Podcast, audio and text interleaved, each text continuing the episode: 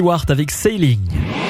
DKL, les conseils de Chantal Gilang, sexologue. Chantal, on termine notre semaine à propos de l'estime de soi. L'estime de soi qui est tellement importante, on l'a dit, dès qu'on est adolescent, puis après à l'âge adulte, et puis bien sûr aussi dans la vie de couple. Vous avez quelques bons conseils à nous donner. Avant ça, je voulais dire que si l'on se dévalorise à l'âge adulte, il y a sans doute eu des soucis durant l'enfance et l'adolescence. Par exemple, un père non gratifiant, une mère distante, une éducation ou des éducateurs sévères, jugeants, avec euh, derrière cela une crainte de l'échec.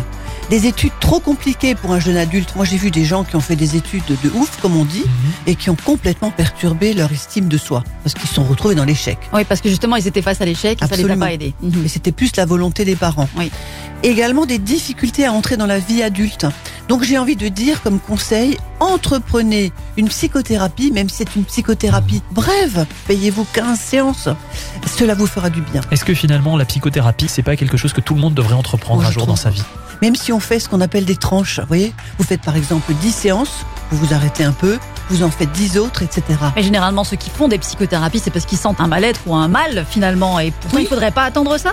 Pas forcément. On peut très bien faire une thérapie pour se connaître mieux. Oui. Vous savez très bien que mon leitmotiv est toujours de dire il faut que nous nous connaissions mieux que les autres ne nous connaissent. Alors c'est très bien, j'ai des amis, j'ai des copines qui me donnent des conseils, etc. Mais le meilleur conseil va être traité par moi dans un premier temps. Ouais. Et ça, ça passe par la thérapie. Alors il ne s'agit pas d'en faire pendant des années, mais de se connaître. On devrait même offrir ça, en, en- je veux dire, au lieu d'un voyage de noces, aux jeunes couples, une petite thérapie de couple. Ah bah voilà. C'est une Oui. très bonne idée, Chantal. Oui, Mmh, tout à fait. Surtout pour des couples de personnes jeunes ou des couples qui se remettent en couple. Parce que souvent les gens se remettent en couple, mais finalement n'ont pas réglé les problèmes qu'ils avaient avec l'ancien couple. Et on reproduit des schémas. Alors pour conclure, il faudrait augmenter ses domaines de compétences.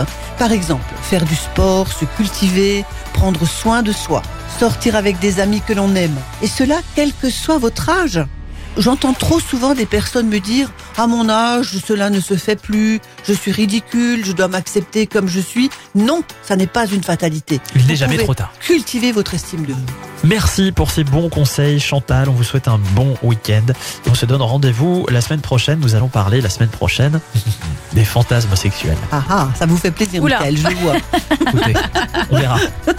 À lundi. DKL, retrouvez l'ensemble des conseils de DKL sur notre site internet et l'ensemble des plateformes.